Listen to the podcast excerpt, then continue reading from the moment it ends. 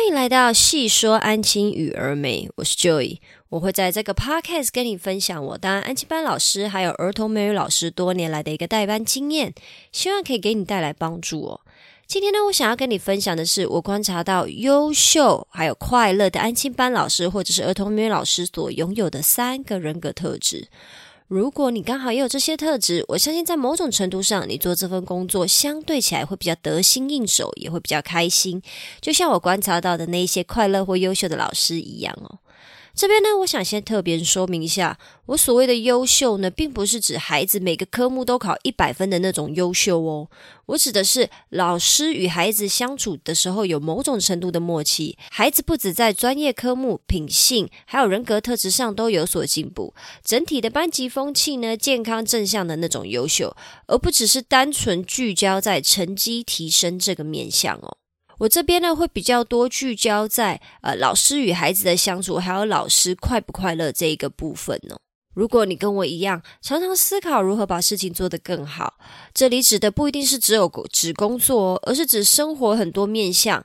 你也想要让自己在安亲班或者是儿童美语这份工作上面更进步、更往前。或者是你有考虑要不要到安亲班或者是儿童美语补习班工作？想要了解拥有什么样特质的人会更适合这份工作，拥有什么特质的人做这份工作会更开心、更不费力，都很适合听这一集的 podcast 哦。听完这期 podcast 呢，你可以开始观察身边那些模范老师是不是也有这些特质呢？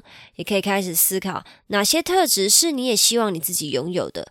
常常跟身边的模范老师相处还有接触，有意识的给自己明确的目标去调整工作的方法。我相信我们都可以朝模范老师与快乐工作更迈进一步哦。我在安静班这个产业啊，已经待了八年多。一开始工作的时候，根本没想过什么模范老师啊，或者是我要更优秀这种事情。对一开始的我而言，那些都太恶心、太遥不可及了啦。光是跟上工作的节奏，还有训练孩子，就费尽我所有心神。但工作上手以后呢，我试着接触我眼中优秀的外籍老师或者是中文老师，发现他们都拥有其中二到三个特质哦。我心目中的偶像更是三个特质都有。现在呢，我也努力让自己在这三个面向越来越好，每天进步零点一。相信孩子与家长也可以感受到我的努力。首先呢，是第一个特质，也是所有特质中我认为最重要的，就是愿意甚至喜欢跟孩子相处哦。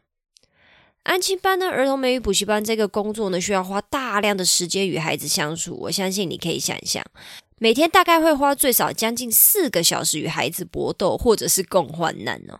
我这边提供一些场景哦，让你呃想象一下。比如说，我们需要与孩子一起用餐闲聊啊，午休还有一起吃点心，这个时间呢加起来大概会是一点五个小时哦。我们必须要协助孩子完成中文作业，这大概是会花二到三个小时不等，那就是看每天是整天还是半天。再来呢，就是我们必须要陪孩子上英文课两个小时嘛。那这个部分呢，当然是指我的状况而言啊。如果你是纯安静班老师的话，你可能写中文作业的时间就会比较长，因为是没有上英文课的时间的。再来呢，我们还需要处理孩子的冲突哦。那处理孩子的冲突这个部分呢，就没有限定是多少的时间啦。就是孩子只要吵架，或者是发生一些不愉快，甚至是呃，比如说不会处理什么样子的问题，我们都是必须要立刻协助孩子做处理的嘛。我观察过某些老师哦，听他们与孩子彼此间的聊天内容，其实就可以感受出来，他们没有很愿意跟孩子聊天哦。通常不爱跟孩子相处的老师呢，与孩子在教学以外的对谈，大部分都会非常简短。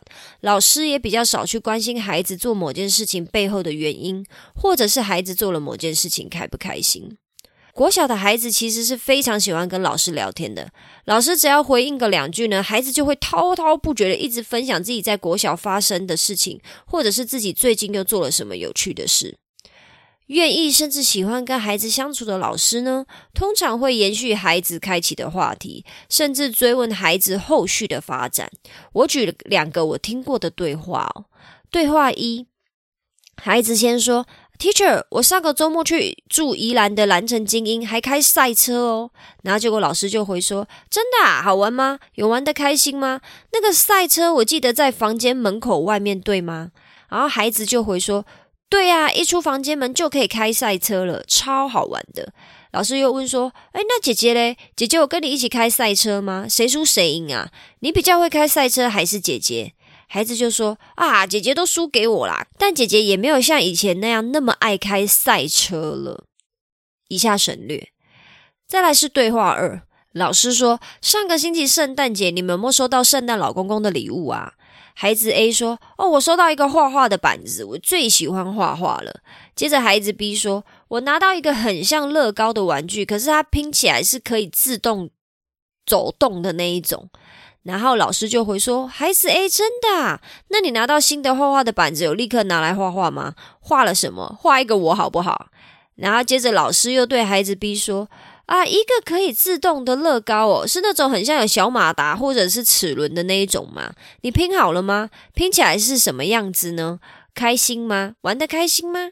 然后接着老师又对着没讲话的孩子 C 说：“诶，你不是很想要 iPhone 十四吗？最好还是 Pro 的那一种。圣诞老公公，我送你一只 iPhone 吗？”孩子 C 回答说：“啊，没有啦，我没有收到 iPhone，但我收到新的 Switch 卡夹。”根据以上两个对话内容呢，应该都可以听得出来。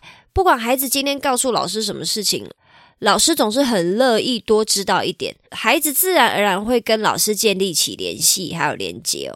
每天进班都很乐意跟老师分享，就不会有那种啊进安静班就是写作业啊，就是考试好无聊的感觉。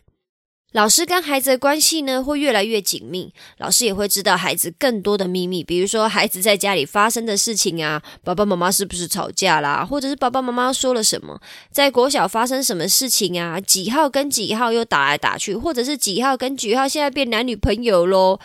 孩子呢，也会想要知道老师发生什么事，老师的想法是什么，彼此平等的相处还有聊天。班级的气氛呢会比较快乐，孩子就不会觉得来安静班很苦很无聊，反而会很开心来到安静班哦。接着是特质二，做事情呢有系统与规则明确哦。做事情有系统又规则明确呢，这刚好是我很在行的部分啊。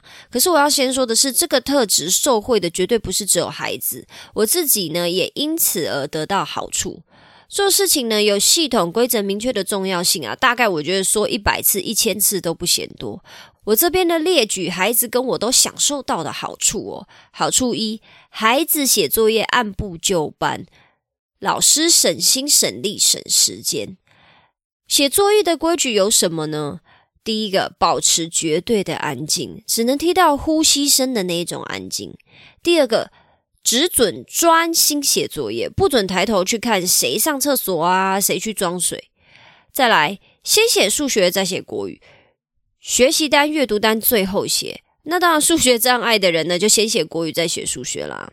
再来，交交作业的时候，务必连同解答一起放到我的桌上，而且要往下放，这样才不会不公平。最后呢，是作业全部完成的孩子呢，必须拿着中文联络簿来给我勾选。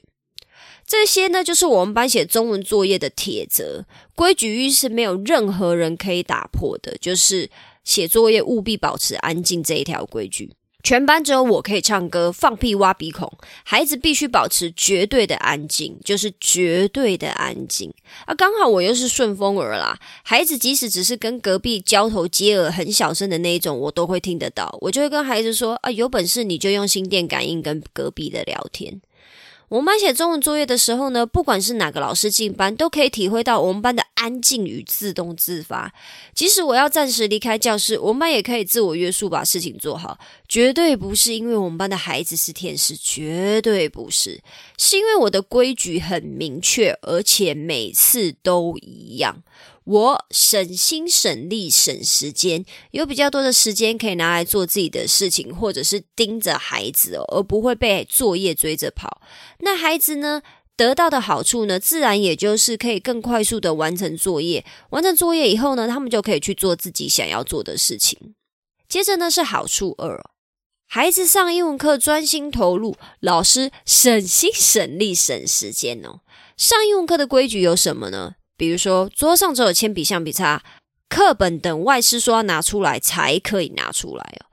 举手发言，不管对错都加一点，鼓励孩子呢踊跃发言，不看对错。写英文课本习题呢，一面全对加一点，鼓励孩子认真听课，订正的时候也认真订正啊。我只看订正后的全对了，就是我不会说外师还没改之前呢，就要求小朋友要全对。我所谓的全对呢，是指外师也帮你看过了，然后你也必须要订正好，订正好以后的全对。只要是这个样子呢，我就会帮他们加一点，鼓励他们可以更认真。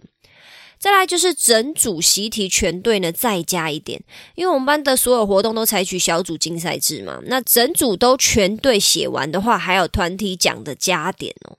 再来就是我说 finger，孩子必须马上回答 on the word，意思就是说呢，要把手指在英文的句子上面，让他们的专心哦。再来我说 eyes。孩子必须马上回答 on the whiteboard，意思就是说，现在眼睛看白板，全班的人眼睛都要看白板。只要我说这两个关键字，或外师说这两个关键字，孩子有马上回答到的话，那也是全班加一点哦。这几项规矩呢，花了一点时间建立还有培养啊。可是我们班呢，现在上英文课的时候比从前投入很多哦，不需要我跟外师在旁边三催四请，也不需要我耳提面命哦。孩子上英文课的时候呢，为了加分加点，会驱动自己更专心、更投入，也会努力协助同伴完成练习等任务。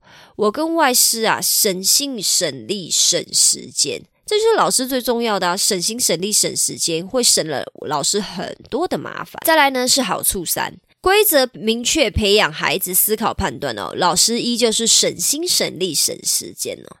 当安亲班老师或儿童美语老师啊，其实我们花最多的心力呢，就是在解决孩子的问题还有纷争嘛。那先说纷争，有些纷争呢，真的需要老师的介入与调解。比如说，孩子发生冲突啊，孩子的贵重物品不见啦，孩子的某个习题或某个作业不知道怎么解答，这些问题都需要老师的精力跟时间去解决嘛。可是除了这种问题以外呢，其实老师常常每天遇到更多的问题是什么？是比如说下面这一些，比如说，Teacher，谁谁谁拿我的笔。啊，Teacher，我数学写完了，然后嘞，我现在要干嘛？啊，Teacher，我可以去厕所吗？啊，Teacher，叉叉叉跟叉叉叉在聊天。啊，Teacher 来，Teacher 去，反正就是无止境的告状，告一些小问题，就是那种不想花脑袋思考的那种小问题，或者是他们根本没有明确的目标，就会一直来问你说啊，接下来要干嘛的这种问题。如果你已经是安静班老师啊，这些小告状你一定不陌生呢。通常写作业或上课的规矩没有建立起来的老师，就会花很多心力处理孩子这些小毛病跟小问题哦。一开始老师呢还有耐心跟力气的时候，都会好声好气的跟孩子沟通嘛。比如说啊，你现在要做什么啊？啊 B，你现在要做什么？C，你现在要做什么？可是等到时间来不及，或者是老师已经失去所有耐心的时候呢，老师就会抓狂尖叫嘛，希望孩子自动自发一点，自己学着判断要做什么事情啊。啊那一个一个交代孩子要做什么事情呢？其实孩子会失去自己判断的主动性哦，依赖老师给方向、给答案，照着老师说的做就不好，不用动脑啊。那可是抓狂尖叫，要孩子自动自发一点，孩子又会很迷惑。就是平常不是都来问老师，老师就会给答案吗？为什么今天又不可以问了呢？一进安亲班以后的作息跟流程要清楚明确，才可以培养孩子思考与判断哦，减少我们老师工作的压力。我们班呢，现在还是偶尔会有孩子来问我说：“啊，Teacher Joy，我功课写完了，现在要干嘛？”然后呢，我就会用侮辱他的眼神看着他说：“你看白板写什么？写完中文作业下一项是什么？新来的吗？”然后孩子就会回答说：“哦，写英文阅读测验。”然后就会乖乖的回座位去做该做的事了。这种问题呢，大概问个一两次，被我侮辱完以后呢，孩子就会知道，来问问题之前呢，要自己先思考一下，先确认白板写的流程没有帮助到自己，也就是说，真的所有的事情都做完了，他真的没有任何事情可以做，以后再来问我问题，说接下来要做什么，这个才是比较保险的做法，也才是真的有在思考的做法。借由依据班级规矩呢，来判断自己当下要做什么事情的练习呢，其实也是可以延伸到其他的思考跟判断的。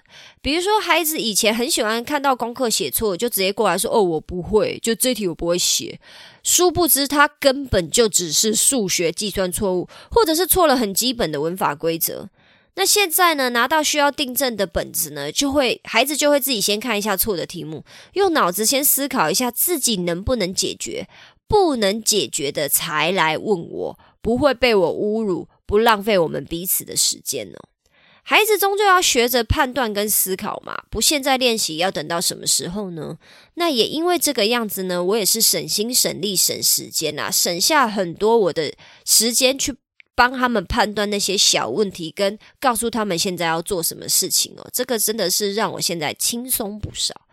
最后呢，第三个特质是用打线上游戏的心态啊，去精进教学方式哦。我个人是不打线上游戏的啦，我喜欢单机版游戏，就是那种玩游戏为了破关，然后要杀死大魔王的那种游戏啊。比如说我求学的时候，红极一时的《仙剑奇侠传》，我每天回家都是玩到爆。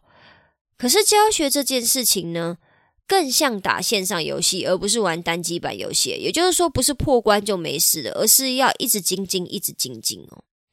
这边呢，我大概把它列举两个像线上游戏的地方。第一个地方呢是升等升装备没有最好，只有更好。就像教学方式一样，没有最好的教学方式，不能千篇一律，必须与孩俱进哦。人家是与时俱进，我这边是与孩俱进哦。也就是说，要跟着孩子做改变，还要改进哦。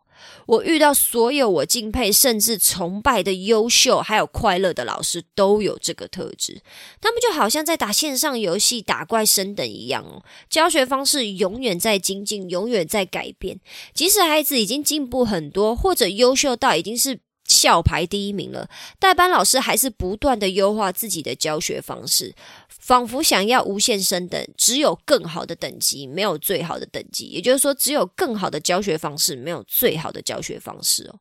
比如说，班上校排名这次都已经是第三名喽，可是老师想的却是啊，孩子这次的阅读测验表现不理想，我该如何帮助孩子在阅读测验上面克服更多的困难呢？也就是这位老师并没有满足于班级校牌已经来到第三名了，他想的是哦，他看到了阅读测验孩子还是有遇到一些障碍，所以他会思考着在接下来的教学里面呢，他要怎么样建立，比如说一个新的习惯，或者是在跟小朋友做课程讲解的时候呢，要怎么样可以帮助孩子在学习阅读测验这一块可以更好。而校排第一名的老师呢，可能想的是。这次考试呢，孩子在片语的部分表现不理想啊！我要怎么把片语的练习融入到每天的生活作息中，让孩子可以每天接触不够熟悉的片语呢？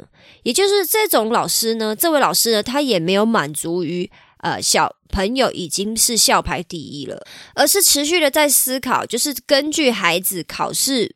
给的反馈来思考，说，哎，是不是目前的教学里面还有哪个环节可以再去做精进，让孩子在学习这一块可以可以有更好的表现呢？倒不是指说成绩呃多好最重要，而是指他都会希望小朋友。在学习这一块可以一直进步，可以一直进步。甚至我还有听过某位老师说，虽然这个科目我已经教了二十年了，可是时代在改变，生活时事也是年年不一样，所以我每年都会备课，希望孩子可以学到最丰富的东西哦。这一个老师呢，是我朋友的朋友啦。他在国小已经教书教了二十年了。听说他每年都还是会备课，都会很认真的备课，然后结合时事，希望他带的国小孩子呢，可以学到最丰富的东西。妈呀，我听完以后真的是超级无敌敬佩的。再来呢，是第二个像线上游戏的部分呢，就是妖怪陷阱呢，任务无穷无尽，好比孩子需要被解决的问题，还有好奇心哦。解决孩子的疑问呢，想让工作流程更有效率等，优秀或者是快乐的老师呢，会把这种问题呢当成一个一个待解的任务。要说乐在其中，应该是有点太夸张了啦。可是起码这些老师不会把这个问题当成一个一个麻烦，而是很平常心的看待这些问题，就是有一种诶，会有这种问题很正常啊。那我要如何优化我的系统与孩子相处的方式，或者是班级规矩来解决这种问题呢？的精神，想着要如何改善，并且降低问题发生的几率，而不会认为孩子在给自己找麻烦，甚至在针对自己哦。比如说，Benson 拿到 Apple 的作业，还把 Apple 的作业带回家，害 Apple 妈妈急着打电话给老师找作业。面对这个问题的态度呢，如果是当成打怪解任务的老师，那他们思考的可能就会是，嗯。明天开始，孩子国小作业写完以后呢，我要请孩子把所有的作业都加到联络本给我，我再检查一次，建立起来这个规矩，看可不可以降低就是小朋友拿成拿到别人的作业的这种失误哦。借由不断优化自己的工作流程，来让在安亲班的工作越来越顺利，也越来越不费费心，甚至会越来越开心哦。简单说呢，就是把安亲班或者是儿童美语的工作呢，当成像经营人生一样来看待啦。优秀呢，快乐的老师总是会想要让自己的生活越来越好，越来越丰富嘛。那自然而然，优秀快乐的老师也会希望与孩子相处、教学等等都可以越来越好。